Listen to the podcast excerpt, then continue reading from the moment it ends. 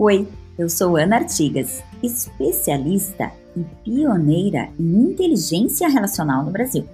E este é o canal Papo Relacional, um podcast que se propõe a trazer uma dose semanal de classe aos seus relacionamentos. Aqui nós falaremos sobre os conflitos e desafios causados por eles e o quanto podemos aprender a tirar o melhor disso tudo, nos tornando cada vez mais inteligentes e felizes na forma como nos relacionamos. Vamos falar aqui todas as semanas com convidados incríveis sobre dicas práticas. Então, seja muito bem-vindo!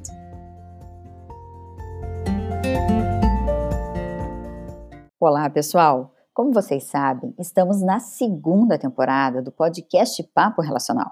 E nessa temporada estamos falando especialmente sobre relações tóxicas e abusivas e como é possível perceber e sair dessas situações. E hoje eu tenho a honra de conversar com Adelaide Giacomazzi. Ela é empresária, coach, mentora, palestrante, professora e escritora. Bastante coisa, né, pessoal? Bom, e além disso, ela é apaixonada pelos temas planejamento, organização e gestão de mudanças e autora do livro Empreendedoras Produtivas e tem experiências de mais de 30 anos no mundo corporativo. Então tem muita coisa para nos contar. Oi, Adelaide, tudo bem? Você está por aí? Oi, Ana, tudo bom? Tô por aqui sim. Ai, que bom, que gostoso a gente poder bater papo sobre todas essas coisas, né? Falar um ah. pouco sobre assédio, sobre violência, sobre calúnia, sobre a diferença entre isso tudo, né? Isso, muito obrigada aí pelo convite, estou super feliz em participar né, falar desse tema que é tão delicado e que infelizmente acontece né, nas nossas vidas pessoais, nas empresas, e que é importante a gente falar disso, né? Exatamente, exatamente. E Adelaide, para começar, eu queria até te perguntar, e acho que né, você pode explicar melhor para as pessoas, aí para quem está nos ouvindo, é, quais são os tipos de assédio e violência? Porque a gente tem falado sobre isso é, muito voltado à agressão dentro de casa, né? Do esposo para a mulher, enfim, namorados e namoradas, mas agora a gente está puxando um pouquinho isso para para um caráter mais empresarial também, né? E você que vem do mundo corporativo, essas coisas acontecem muito nas empresas também, né, Adelaide? Sim, acontecem, né? Fiquei mais de 25 anos aí no mundo corporativo e o assédio e a violência, eles acabam se é, misturando um pouco, né? Porque, e eu gosto muito de trabalhar esses conceitos, que são coisas que às vezes a gente não para para pensar, para pesquisar. Uhum. Né? O assédio, na verdade, é uma perseguição né, insistente e principalmente inconveniente, né, que acaba sendo alvo, tendo como alvo né, uma pessoa, um grupo. E a violência geralmente aí é uma forma mais agressiva. Mas tanto o assédio quanto a violência acabam, né, se caracterizando aí por serem moral, sexual, física, psicológica, né? No caso da violência, inclusive, a patrimonial também. Uhum. E o que, que é interessante, né, salientar, principalmente, né, falando aí de assédio moral, é uma exposição de alguém para uma situação humilhante, constrangedora, mas uhum. geralmente ela é feita de uma forma repetitiva, prolongada. Não é algo que acontece uma única vez, é, ou algo pontual. Então, geralmente, ela é contínua. Ai, que legal você dizer isso. No nosso último podcast, que a gente falou um pouco sobre liderança tóxica, a Alessandra também tocou nesse ponto e eu acho bem importante, né? Ela até deu exemplos, assim, de coisas que às vezes as pessoas exageram e acham que uma coisinha que aconteceu, pronto, aquilo já caracteriza assédio, já quer processar, e não é tão simples assim, né? Às vezes a pessoa está num dia ruim ou está numa situação. Né, que não está não tá bem, enfim, e aí é importante que haja mesmo uma repetição, né? É, sim, quem não tem os dias ruins, né? Todos nós temos, né? E tanto no lado pessoal quanto no lado profissional, né? Você trabalha com relacionamentos, são muito complicados, é muito complicado, né? Lidar com tudo isso. E é por isso que a gente tem que conhecer sobre esse lado de assédios e violências para a gente poder construir relacionamentos saudáveis, né? Que é difícil, né? Relacionamentos ah. geralmente são complexos, porque cada um tem um ponto de vista, uma forma de ver, uma maturidade, experiências diferentes, né? E juntar tudo isso, principalmente nas empresas, é porque família geralmente a gente escolhe o marido, uma esposa, mas nas empresas muitas vezes a gente não escolhe, né? Os nossos líderes, os nossos colegas de trabalho, é um pouco mais difícil de você conseguir lidar com isso e construir esses relacionamentos. Mas é lógico, não é, é impossível, cada um tem que fazer sua parte, né? E, inclusive, muitas vezes você cai numa equipe ou numa empresa onde as coisas já estão estruturadas, já estão andando, então até você fazer o vínculo, entender o funcionamento das pessoas, isso às vezes leva um tempo também, né? Sim, tem toda uma cultura empresarial que é algo que a gente não consegue necessariamente identificar quando faz uma entrevista de emprego. É por isso que é tão importante os três meses, o período de experiência, ou então conversar com pessoas que trabalham na empresa para ver se a empresa tem os valores que são próximos aos que a gente acredita. É, muitas vezes na, né, ou na necessidade, ou na ilusão de que é a empresa perfeita para mim.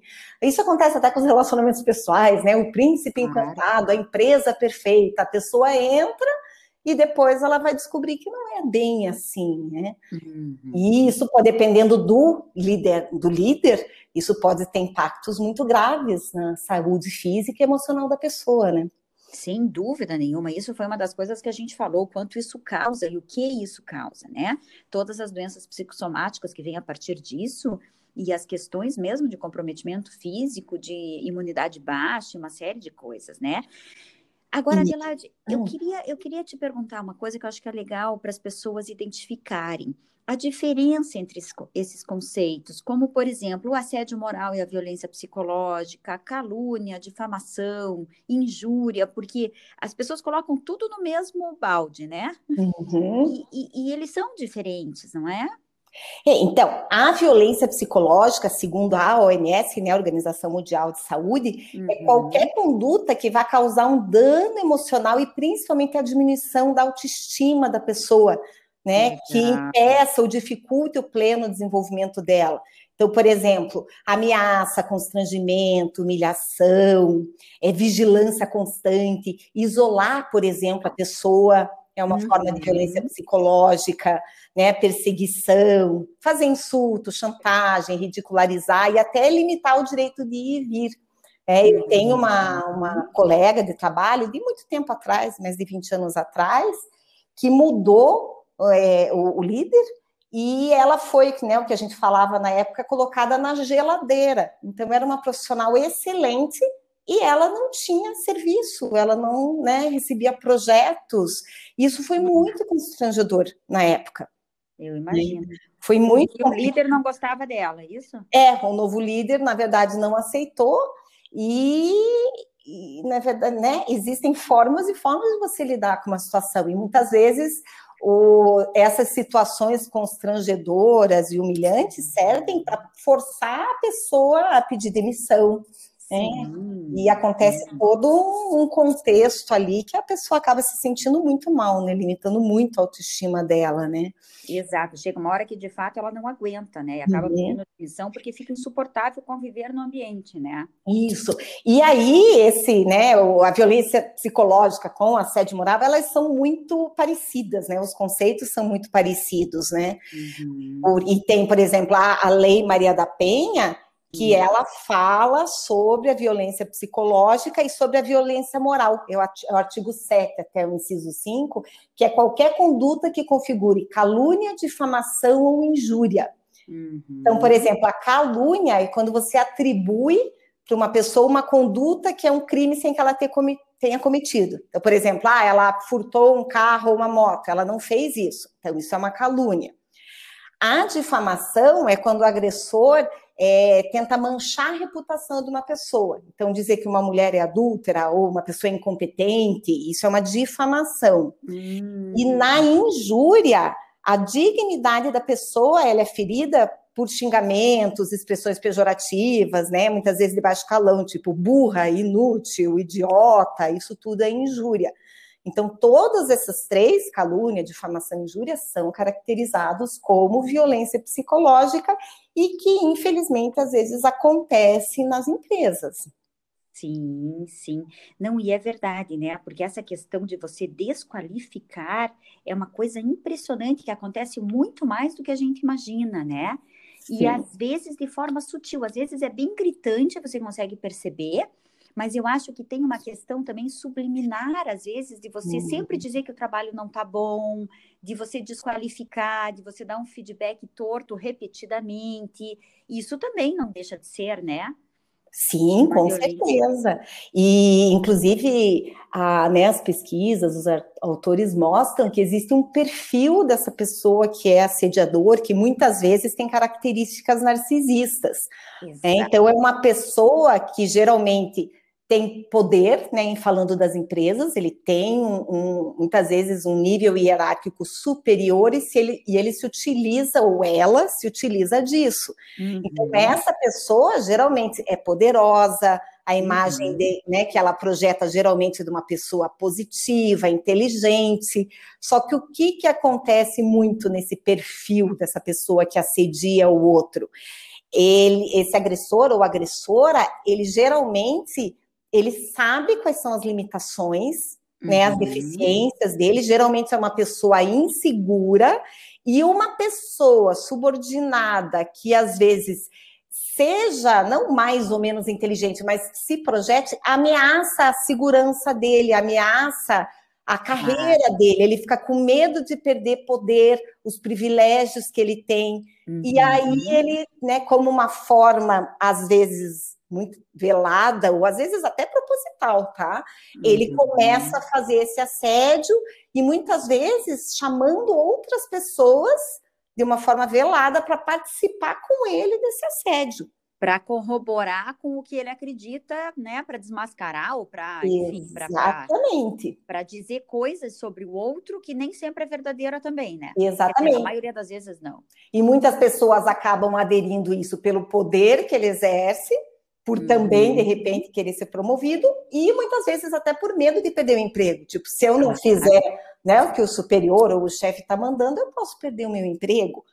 Então, são situações muito delicadas. Sem dúvida. Interessante você estar tá dizendo isso, Adelaide, porque enquanto você está falando, eu estou pensando em tudo que a gente tem estudado e visto, né, e conversado com as pessoas com relação também ao que aconteceu ontem, que nós fizemos uma live para falar, aconteceu essas, né, esses últimos meses, na verdade foi em março e agora 8 de abril que apareceu o caso do Henry lá, né, do Dr. Jairinho, e ontem a gente fez uma live para falar disso. E nós estávamos falando justamente isso, como essa situação de poder é, impõem coisas aos outros e toda a cadeia de quem está em volta acaba sofrendo e também são pessoas que estão ameaçadas, que estão sendo vítima também de violência psicológica, de violência moral, de, né, de ameaça mesmo, quanto à vida, muitas vezes.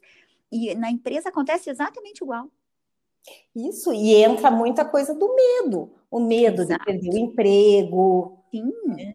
a vergonha, então, todos esses sentimentos, às vezes, né, acompanhado aí de um sentimento de culpa, os principais, tanto da violência né, psicológica, assédio moral, são o medo e a vergonha. E às vezes uhum. acaba vindo junto esse sentimento de, de culpa e o medo das duas partes, né? Porque Ai. tem tanto o lado do, do agressor, né, que geralmente são narcisistas e manipuladores, e uhum. tem o lado da vítima, que muitas vezes acaba criando uma relação de codependência é, tem um livro que eu gosto muito, do Ross Rosenberg, é, uhum. só tem em inglês, é The Human Magnet Syndrome. Né? Então, ele fala muito dessa relação de narcisista e o codependente, porque muitas vezes a pessoa acaba criando essa dependência nessa situação como se fosse um vício, e a pessoa acaba se alimentando disso. É estranho até falar, né? A pessoa se alimentar e ser xingada, ser diminuída, mas acontece. E ela acaba uhum. criando uma zona de conforto nessa situação que é indelicada, né, e muito desconfortável, mas que acaba virando uma zona de conforto para ela. É interessante, a Alessandra também contou, falou um pouco, não dessa forma, mas falou um pouco sobre isso, que é uma coisa doida, mas acaba sendo algo que pelo menos é conhecido. Uhum. O medo dela de ir para uma outra situação desconhecida pode parecer mais ameaçadora ainda. Então, assim, tá, não tá bom aqui, mas pelo menos eu sei mais ou menos como é que acontece. Isso, e os narcisistas, geralmente, de uma forma muito velada e sutil, acabam falando isso várias vezes. Você nunca vai encontrar um uhum. emprego que nem aqui. Você é uhum. incompetente, como é que você vai encontrar um salário melhor do que eu te pago?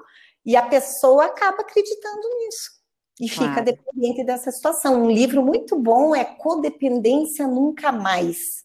Olha, que da Melody, Melody alguma coisa. É, é um livro muito interessante e fala justamente isso, né? Dessa relação aí de codependência. Uhum. E é interessante porque é bem assim mesmo, né? Em todas as relações, e eu que estudo muito a questão das relações, acontece mesmo isso. É, não todas, né? Mas é, é uma tendência que algumas pessoas tentem se colocar superiores às outras e queiram manter o controle naquela relação, né? E, e isso é muito complicado, porque sempre tem aquele que é. Uh, mais abusador ou mais tóxico e o outro que acaba aceitando, aceitando, aceitando e se subjulgando aquilo e quando você vê a coisa já está tomando uma proporção difícil de sair, né? E que acaba indo para o lado da saúde física, né? Pessoas que acabam indo para antidepressivos, precisam de licenças para fazer tratamento de saúde, e as empresas têm que estar tá atentas a isso para conseguir ajudar os profissionais, né?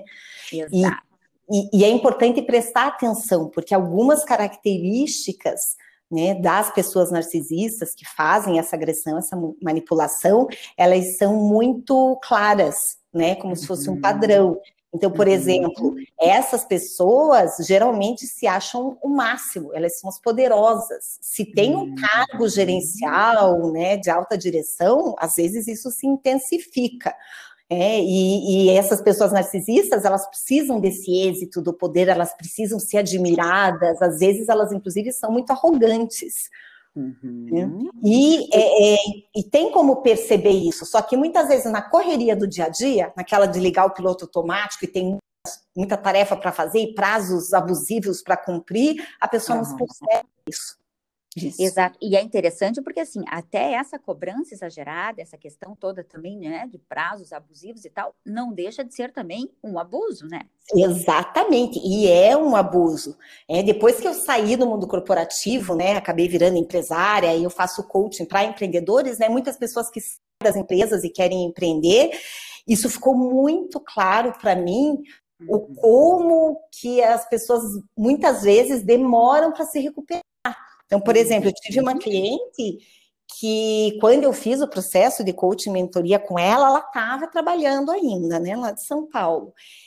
E, e, ela se achava muito desorganizada, ela se achava incompetente, e eu falava, meu Deus, por que, que ela se acha assim?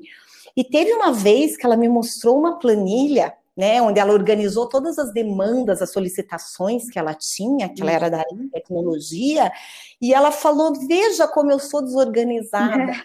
Eu trabalho com planejamento e organização. Eu olhei aquela planilha e, e eu falei assim: olha, você tem uma coisa que você não é, é desorganizada. O que você tem é, é, são demandas excessivas. Ela fazia o trabalho de três pessoas no mínimo. É a pessoa mais organizada que eu já vi na vida. Claro, é, e... aí nessa sobrecarga você sempre parece desorganizada porque claro. você não conta do volume. Não é tinha óbvio. como, ela se sentia super incompetente. E o que, que aconteceu? Ela era uma profissional tão boa que ela conseguiu atingir a meta, ela conseguiu reduzir lá o nível de, de, de solicitações e tudo mais para quase zero. E quando ela conseguiu atingir a meta objetivo, ela foi demitida. Meu por esse né, gerente manipulador que se sentia ameaçado, né? Eu até lembrei desse caso porque eu falei com ela na semana passada. Uhum. Ela ficou um ano tentando se recuperar dessa situação, que foi muito difícil para ela. Tipo, ela já se sentia incompetente, ela conseguiu atingir a meta e foi demitida. Que né? loucura, que loucura. E hoje ela está super bem, já fazem três anos isso, ela está muito bem, uma super profissional, acabou de ser promovida de novo na outra empresa, mas ela teve esse período para se recuperar. É. E as pessoas têm que trabalhar isso, né? Eu tenho outro caso de uma cliente que faz oito anos ela sofreu um assédio moral muito grave, muito uhum. grave mesmo. Ela estava grávida, era um grande banco, e eu até passei uma atividade para ela, eu nunca perco o contato né, com os meus clientes. Uhum. Ela estava muito mal ainda, eu passei uma atividade para ela, tenta lembrar de tudo que você fez de bom, todas as conquistas que você teve. E ela fez esse exercício e daí ela falou né, para mim: olha, eu consigo me lembrar, mas até o momento da minha demissão, em que eu fui demitida. Depois disso, eu não consigo. Olha o impacto hum. gravíssimo que isso teve na vida dessa mulher, que é uma profissional extremamente competente também. Exato. Mas tem que fazer todo um trabalho de resgate da autoconfiança e da autoestima Sim. com ela mesma, que às vezes não é fácil, precisa não. de umas mulheres e profissionais especializados aí para dar esse apoio, que muitas vezes a pessoa não consegue sozinha. Exato, exato. Não, na maioria das vezes, né? Porque você está tão envolvida naquilo e aquilo é colocado como se fosse uma quase que uma regra, né? Se você não está dentro, azar é teu, porque tem quem uhum. queira, que você começa a achar que você tem que dar conta e que aquele volume é aquilo mesmo, enfim, as pessoas começam a ficar confusas, né? E eu entendo o que você está falando, porque eu vim também do mundo corporativo, né, Adelaide? Eu também trabalhei 15 anos em multinacional. E, e, era assim mesmo, o volume de coisas era engraçado, porque assim, eu sentia culpa se eu tivesse que atender um telefone para saber como é que estão minhas filhas. Então, era meio regra ah, lá em casa que as meninas não podiam me ligar no trabalho, a não Nossa. ser que a coisa tivesse pegando fogo, assim, de um jeito fora do normal, né? Se fosse uma coisa leve, o ideal é que elas não me ligassem. Então, você veja, e isso foi uma regra que eu coloquei. Anos depois, eu parei para pensar: meu Deus do céu, agora que eu não tenho as minhas filhas em casa, eu fico questionando: será que eu deveria ter feito isso? Quer dizer, hoje eu tenho certeza que eu não deveria, Uhum. Eu não aproveitei algumas coisas dela, ou que talvez eu até não tenha dado atenção em determinadas coisas, graças a Deus que, lógico, né? De fato, não era nada grave. Às vezes elas estavam brigando por causa do danoninho, né? é, e tinha quem administrasse, enfim, eram, eram coisas de criança. Claro que em doenças, em coisas mais graves, eu estava presente. Mas mesmo assim, eu fico pensando, tá, eu vivi tudo aquilo, esses clientes nem lembram mais de mim, eu aumentei um monte o faturamento da empresa, mas e daí? É, e antigamente, Ana, era mais fácil a gente separar até a vida pessoal profissional. Você ia para o trabalho para trabalhar, você ia para a faculdade para estudar. Em casa você até ficava um pouco mais com os filhos, com a família. Mas hoje em dia, dia com a tecnologia do jeito que está, todo mundo fazendo home office, Verdade. o celular 24 horas do teu lado. Não sei se você dorme do lado do celular. Eu sim, durmo, porque eu acabo e essa coisa do WhatsApp né, é líder mandando WhatsApp 11 e meia da noite, meia-noite e esperando respostas, né? E de madrugada com interrogação, tipo, não vai me responder? Oi, eu tô dormindo? É. é.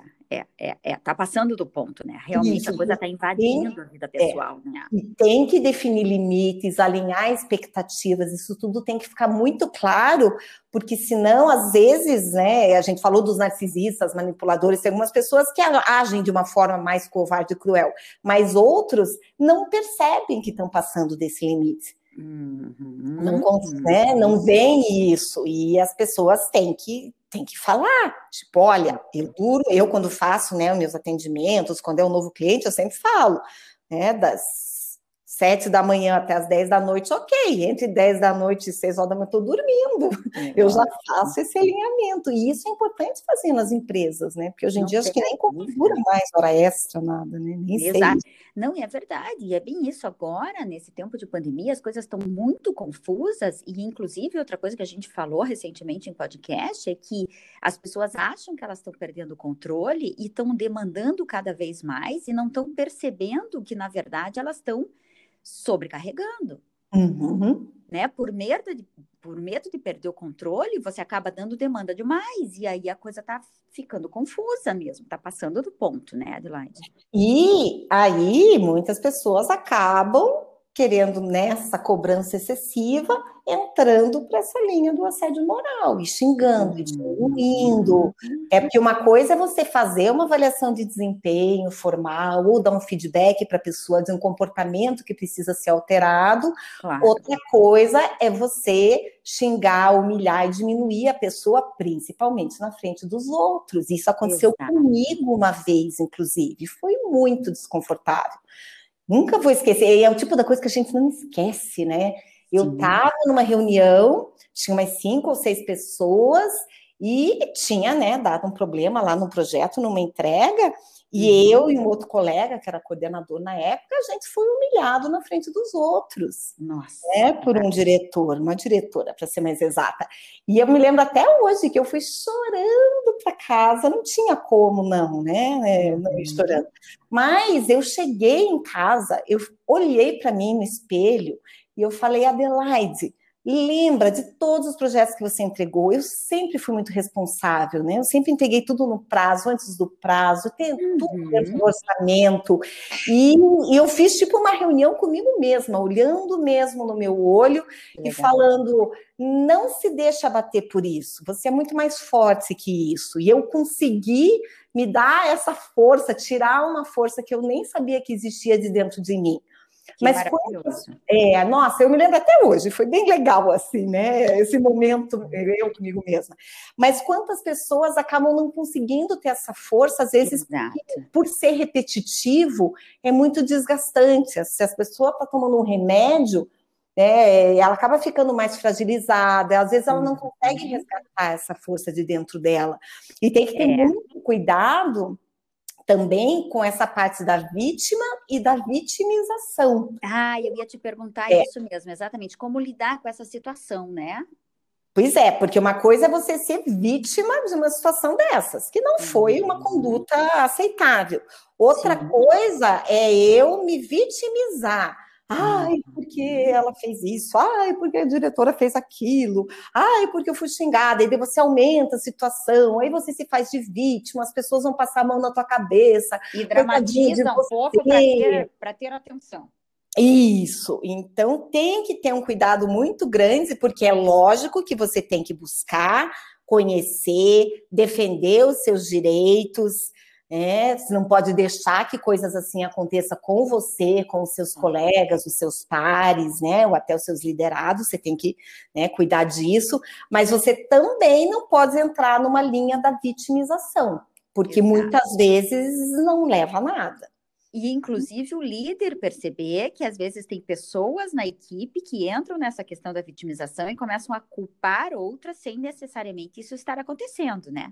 Sim, também tem então, isso. Então, tem coisas que a gente tem que realmente, isso que eu digo, dentro das relações pessoais e empresariais, e é justamente com isso que eu trabalho, é como que é essa, essa questão do estilo de cada um e de como algumas pessoas fazem é, de má fé mesmo. Infelizmente existe isso né? Sim. Ou para prejudicar alguém, ou para tentar se, se beneficiar em cima do outro, por aí vai, né? Se promover. E muitas vezes a pessoa acaba criando uma situação ou projetando uma situação na cabeça dela e aumentando às vezes algo que também Isso. não existe. É, e partindo do princípio que aquilo é verdadeiro e que de fato não é, né? Você, você cria, uhum. cria as suas historinhas, né? Como a gente diz. É, é interessante isso, né? Porque às vezes a pessoa cria uma situação que não é verdadeira e também tem as pessoas que minimizam situações que são gravíssimas. Exato. E elas falam, não, tá tudo bem, não, não foi tão ruim assim. E às vezes foi, e foi horrível. Exato. E a pessoa acaba, né, como eu falei, por medo, vergonha, acaba ficando escondida, não fala nada Isso. e não pode, daí também não e pode. E aí entra muito nessa questão realmente dos estilos e dos perfis, e é interessante como isso, né? E, e assim, a gente que entende um pouco da questão psicológica mesmo, enquanto psicólogas, né, de como, como o ser humano funciona, você vê que pessoas que funcionam assim dentro da empresa acabam, acabam funcionando assim também dentro de casa em outras organizações, né? Então, assim, o cara que é abusador, muitas vezes ele é abusador com o filho, ele é um líder abusador, ele, é, ele é um abusador na relação com a mulher e assim sucessivamente, né? Exatamente. Da mesma forma que as pessoas que entram nessa posição de aceitar tudo. Daí ela aceita em casa, ela aceita no trabalho, e aí vai. Então, é uma coisa muito de trabalhar os estilos e fazer com que as pessoas se fortaleçam para que elas consigam sair dessas situações, né, Adelaide? No mínimo, perceber e buscar ajuda, né? Isso, e a pessoa aí tem que trabalhar o autoconhecimento, o emocional dela. Tem tanto conteúdo hoje bom na internet, gratuito, uhum. né, para fazer esse trabalho. Porque quanto mais a gente se conhece, mais a gente consegue lidar com todas essas situações, mais a gente consegue impor limites, Perfeito. dizer não para situações assim, e principalmente ampliar a consciência e perceber que essas situações estão acontecendo. Perfeito, exatamente isso. E é justamente isso que eu falo sobre o classe. O classe começa com o C de consciência, porque enquanto eu não percebo o meu funcionamento, eu não consigo lidar com o funcionamento do outro. Né? E eu digo para as pessoas, eu não consigo, por exemplo, ser empático se eu não consigo entender até onde eu consigo ir com você. O quanto uhum. eu me conheço, o quanto eu me posiciono, de que forma eu ajo, de que forma eu me defendo, porque aí eu estou tentando ajudar o outro, mas eu estou numa confusão que daí vira uma mistura, não vira uma, uma independência, né? E talvez até uma possibilidade de suporte, né, Adelaide? É, e você falando, eu me lembro muito, né, até da, da minha missão de vida, né, para ajudar líderes empreendedores a conquistarem né, objetivos, realizarem sonhos, mas principalmente realização pessoal e profissional. Porque o que, que acontece? Muitas vezes a, as pessoas procuram a felicidade, seja pessoal, profissional, nos outros. Né? Uhum. Numa empresa, a empresa vai me trazer a felicidade, quando na verdade, se eu estou bem, eu sei o que eu amo fazer, eu conheço o meu propósito, a minha missão, eu vou ficar bem em qualquer empresa que eu for. Isso. Não é mudando de empresa que eu vou conseguir ser mais feliz. Né? E isso é muito interessante, né? Porque quando a gente está bem, nossa, a gente não fica doente, a gente se relaciona melhor com as pessoas, fica tudo mais leve, mais gostoso. Adorei, adorei, adorei, porque uhum. é justamente isso que eu falo também com relação aos relacionamentos pessoais, porque às vezes as pessoas se dedicam tanto ao outro que elas se confundem e se misturam, e daí na hora de romper uma relação, elas se sentem perdidas, né? Como Sim. se elas não existissem, elas elas é, se sentem só validadas pelo outro. E a mesma coisa uhum. acontece numa empresa. Se você sabe que você é bom, que você tem habilidade, que você vai entregar bem, não importa onde você estiver. E aí, se você tiver que fechar uma porta para abrir uma outra, você vai.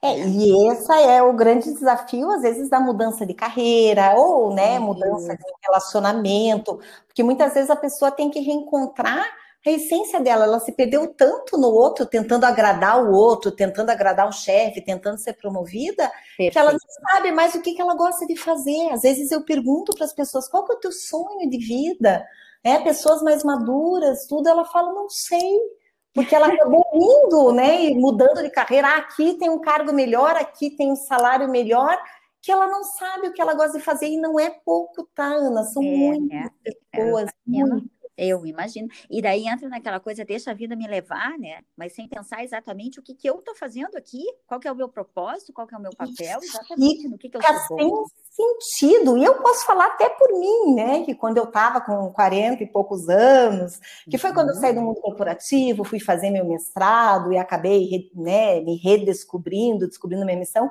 eu falo que a minha vida não tinha tanto sentido eu pensava assim, gente, eu posso fazer mais, eu posso fazer melhor, né? E eu vivia doente. Eu vivia doente, lesionada, eu corria muito, eu vivia arrebentada, né? E depois que eu parei, repensei, descobri minha missão, escrevi minha declaração de missão, foi quando eu né, fiz minha certificação uhum. em coaching, tudo. Eu nunca mais fiquei doente. Que bacana. É interessante. Não tomo remédio nenhum. É muito gostoso isso. É Nossa, não tem preço. Esses não dias eu sempre falo isso, né? Eu estava conversando com o Bender sobre isso também, que ele fala sobre paixão, significado da marca, né? Tem um livro maravilhoso, Personal Branding também. Hum. E ele fala justamente isso. Quando a gente descobre isso, é uma paixão tão gostosa, que é isso, né? As pessoas é. ficam melhores, mais felizes quando elas estão apaixonadas, né? E estar apaixonado pelo que faz é isso, é saúde. Sim. E, e é, ele... é, saúde, é equilíbrio, é estabilidade, é. é prazer pelo que faz, não tem preço, né, Adelaide? É, e eu já vi várias pessoas chorando para ir para a empresa, chorando para voltar para casa. Aconteceu comigo também em alguns momentos da, da minha vida. Eu não vou dizer que eu não passei por várias empresas tentando procurar né, a minha felicidade, aconteceu tudo isso comigo. Mas você acordar feliz né? Oba, eu tenho um monte de coisa para fazer e dormir com aquela sensação de missão cumprida. Ai, é, gente, você falou, não tem preço mesmo. E depende não. isso tudo de cada um de nós, né? Da gente procurar, da gente fazer esse autoconhecimento, a gente perceber o ambiente, o que, que eu gosto de fazer, fazer perguntas para a gente uhum. mesmo. É, esse fortalecimento é individual e, e fazer uma busca adequada para profissionais que possam ajudar, né? Eu também já fiz muito isso, hoje eu não faço mais coach, eu só trabalho mais com relacionamentos, né? Treinamento, palestra e, e a questão do relacionamento, mas assim, tem você, tem outros milha outras milhares de pessoas que podem ajudar, que podem fortalecer, e as pessoas às vezes acham que, por exemplo, já ouvi esse discurso, né, em, processos de coaching, ah, mas eu não posso sair porque eu vou ficar sem grana, ai, mas minha, minha família depende disso. Mas faça um projeto aos poucos, vá se estruturando. Sim, né? e daí quando tiver tudo bem, você é que nem um trapézio, né? Você não vai largar com as duas mãos o trapézio, você vai ficar com uma mão aqui, você vai planejar, organizar, Exato. e depois você vai pegar o outro lado.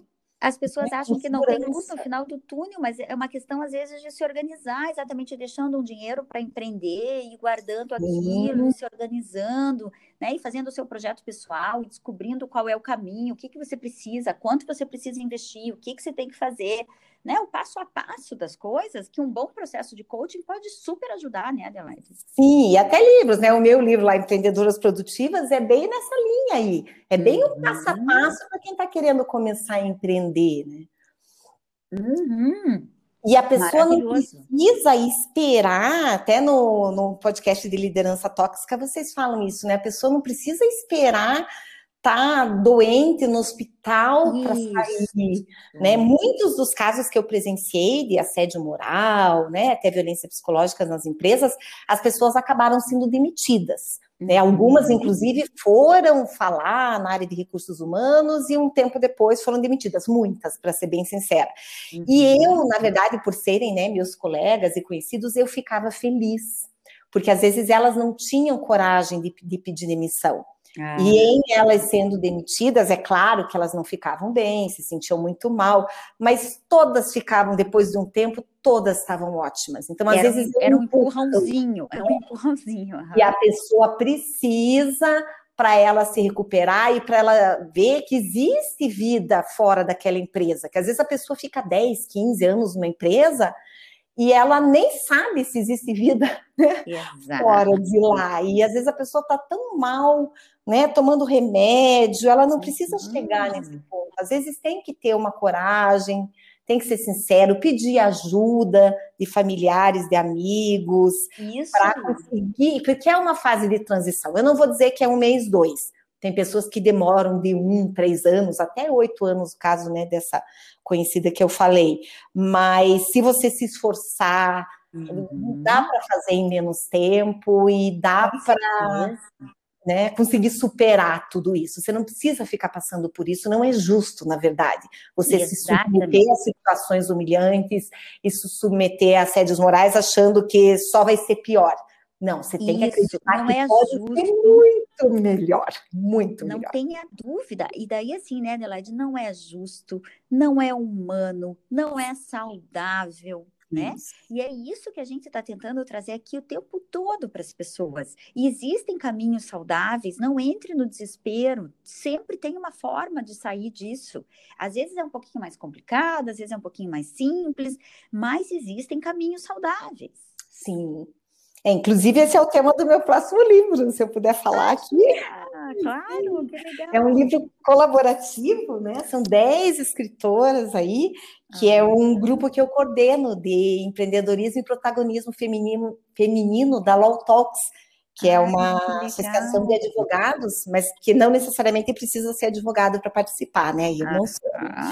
E é construindo relacionamentos saudáveis, conheça e defenda seus direitos. Uhum. Então a gente aborda os tipos de violência psicológica, faz um teste de relacionamento, principalmente para a pessoa identificar se ela está num relacionamento abusivo né, com dicas e exemplos bem práticos, como esses né, que eu citei, de calúnia, difamação e injúria, no capítulo de assédio moral, mas para as pessoas identificarem e conseguirem perceber isso, porque depende de cada um de nós construir relacionamentos saudáveis. Né? e, aliás, foi esse projeto que me levou é. até você, né? Um pouco foi, depois. exatamente. exatamente, que eu achei maravilhoso, me encantei, achei super legal. E é isso, assim, eu acho que é muito importante a gente dizer isso para as pessoas, como existe uma forma de sair de algumas coisas, e as pessoas às vezes se desesperam, e aí, como você falou, começam a ficar doentes, começam a tomar remédio, quanta gente entra em depressão, um aumento de suicídio, que infelizmente, né, cresceu horrores aí com a pandemia, e gente, calma, calma, vamos tentar pensar de uma forma mais sadia nas soluções, né? É bem isso, é parar pensar um pouquinho, olhar para dentro, se perguntar: é isso mesmo que eu quero para minha vida? Como é que vai ser o meu uhum. futuro se eu continuar nessa situação, né, por exemplo, de assédio, né, que eu estou vivendo? Uhum. Tem que fazer essas perguntas de vez em quando, porque é o nosso futuro, o futuro, né, principalmente os nossos filhos, né? Se a pessoa tem filhos, ela tem que pensar nos familiares, nas pessoas próximas. E Exato. tem um impacto muito grande, né? Não só na pessoa que é assediada, como nos familiares, colegas e nos filhos. Tem que pensar neles também. Não Eles tenha dúvida. Maravilhoso você ter dito isso, porque eu também tenho batido nessa tecla de que a era dos abusadores, dos agressores, precisa acabar, mas só vai acabar na medida que a gente também coloque limites, uhum. né?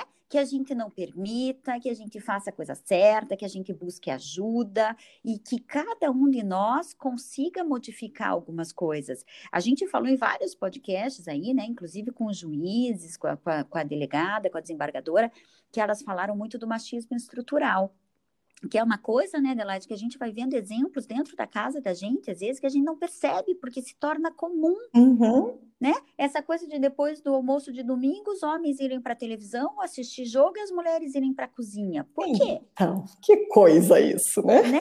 E assim, é. ainda acontece nas melhores famílias. Sim, muito. É, então, assim, a gente tem que começar a, a, rever algumas coisas e a forma como nós estamos educando os nossos filhos, e várias pessoas falaram disso, todos os profissionais estão começando a chamar a atenção disso, né? As pessoas que têm esse nível de consciência, e isso tem que mudar lá na base. Uhum né? É a nossa educação mesmo, a educação moral, a educação sexual, poder dizer algumas coisas abertamente, ao mesmo tempo prevenir as crianças de outras coisas, como aconteceu com esse menino, né? Essa barbaridade. Então. E é uma coisa que o pai falou que me chamou muito, muito, muito atenção, Adelaide. O pai falou: Eu não escutei o meu filho. Ele só tinha quatro anos, ele, lógico, devia estar assustado e ameaçado, né? Que não ficasse contando o que acontecia dentro daquele horror, daquele quarto com aquele homem.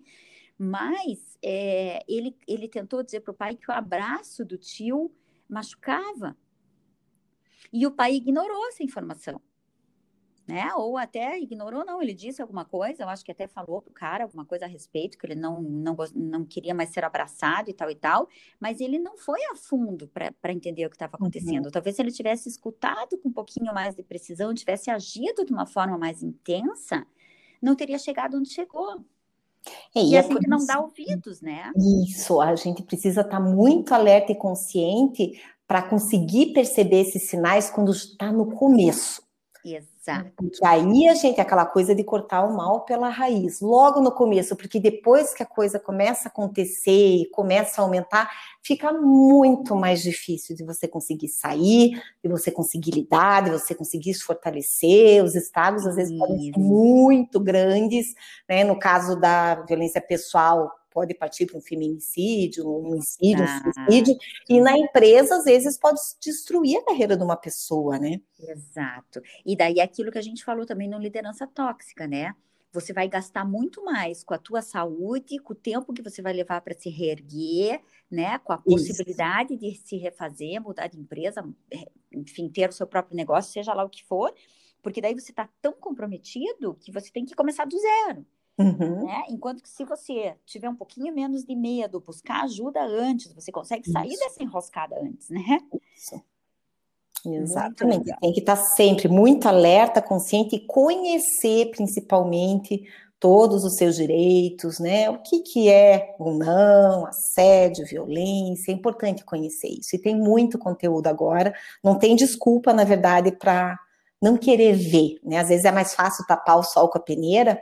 Mas, né, não, não é esse o caminho. E, e Adelaide, até para a gente fechar nossa conversa, senão se deixar a gente. Nossa, a gente fica aqui três horas conversando, né? É, ainda mais um papo gostoso como esse. Mas, assim, uma coisa que eu acho importante, não que eu queira levar o tempo inteiro para esse lado, mas que eu acho que é importante, já que a gente falou de toda a questão de assédio, de abuso moral, sexual, psicológico para as mulheres, existe essa diferença entre agressor e vítima, homens e mulheres? Sim, na verdade acontece nos dois lados, né? Tem tanto uhum. as mulheres que são, né, assediadoras, agressoras, manipuladoras, quanto os homens. Dentro das acontece... empresas acontece tudo, né? Sim, claro. tudo. O que acontece é que tem menos mulheres em cargos de liderança. Uhum. Então acaba acontecendo que né, os homens acabam sendo né, claro. o maior número aí os agressores. Por causa dessa coisa falando, do, são é, mais homens, né? É, do nível hierárquico do poder. Mas sim, existem mulheres, e eu já presenciei isso, que eram né, diretoras e que também faziam essa manipulação, esses assédios. É, não tenha dúvida. Eu tive uma, uma, uma líder mulher que, assim, tudo que existia de ingerência, ela conseguiu me ensinar, assim, tudo que não funciona, eu aprendi com ela. Uhum. É, aconteceu comigo também. Daí, o que eu fazia com né, os meus liderados quando eu era gerente era eu vou fazer o que eu gostaria que tivessem feito comigo. Exatamente, não o que fizeram, né? Exatamente. Então é uma forma de aprendizado, não posso negar. Né, eu tive mais de 15, 16 líderes né, superiores. Eu não posso negar que eu aprendi muito com todos eles, né, uhum. né, tendo sido alguns muito bons e outros nem tanto, mas eu procurei aprender com cada uma dessas experiências aí. Maravilhoso isso que você está falando também, porque eu também uso isso como exemplo e digo para as pessoas: por mais que tenha sido ruim e ingerências, eu aprendi, eu aprendi que não se uhum. deve fazer.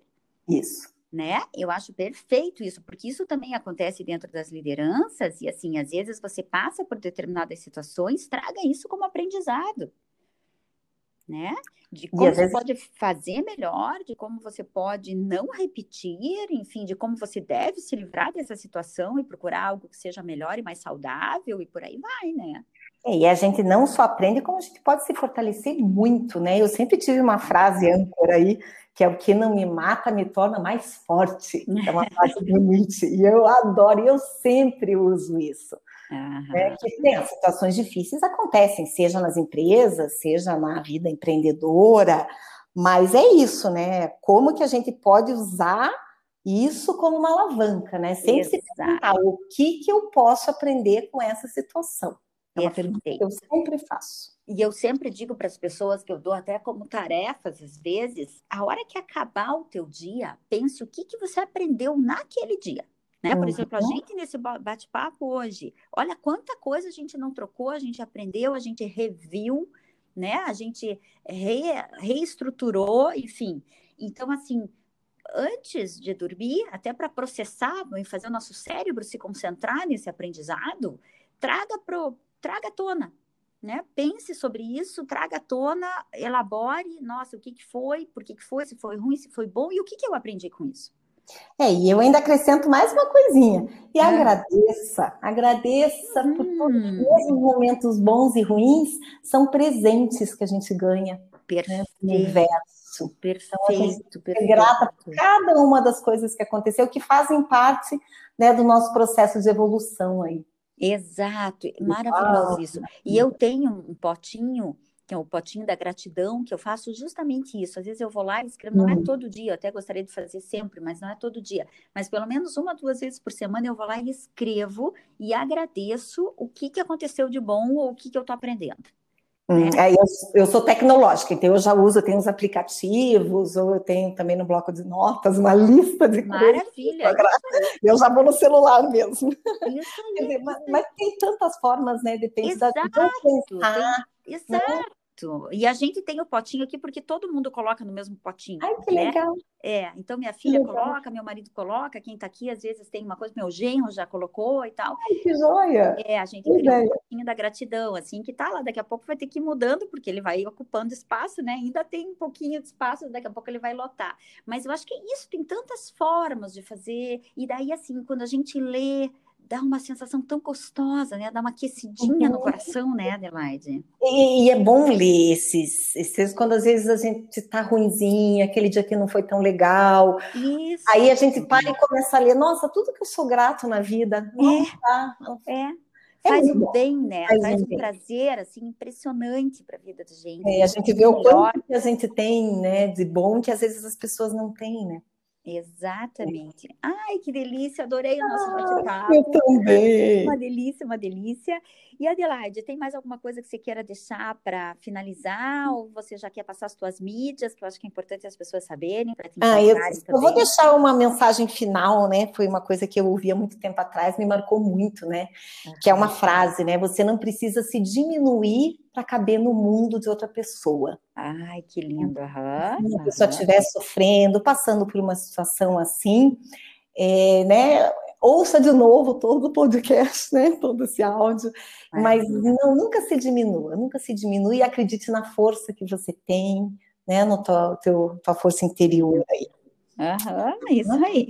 É, e, Obrigada. E trabalho aí com produtividade nas redes sociais, então eu tenho o canal do YouTube, Instagram, LinkedIn, todos eles, né? As pessoas podem me encontrar como Adelaide Giacomazzi. Maravilha, tá bom. No Instagram, site, no, né?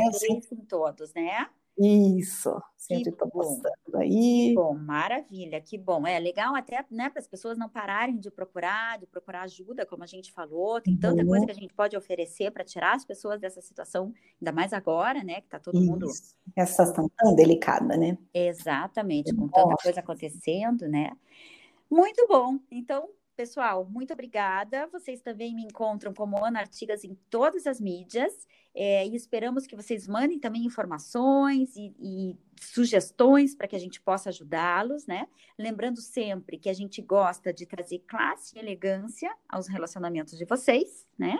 E Adelaide, então, gratidão, minha querida. Um Eu beijo bem grande no seu coração. Muito obrigada mesmo pelo convite. Adorei o nosso papo. Eu também. Tá então, pessoal, um abraço bem quentinho e até o nosso próximo podcast. Abraço, tchau. Um abraço, Adelaide. Tchau, tchau. tchau.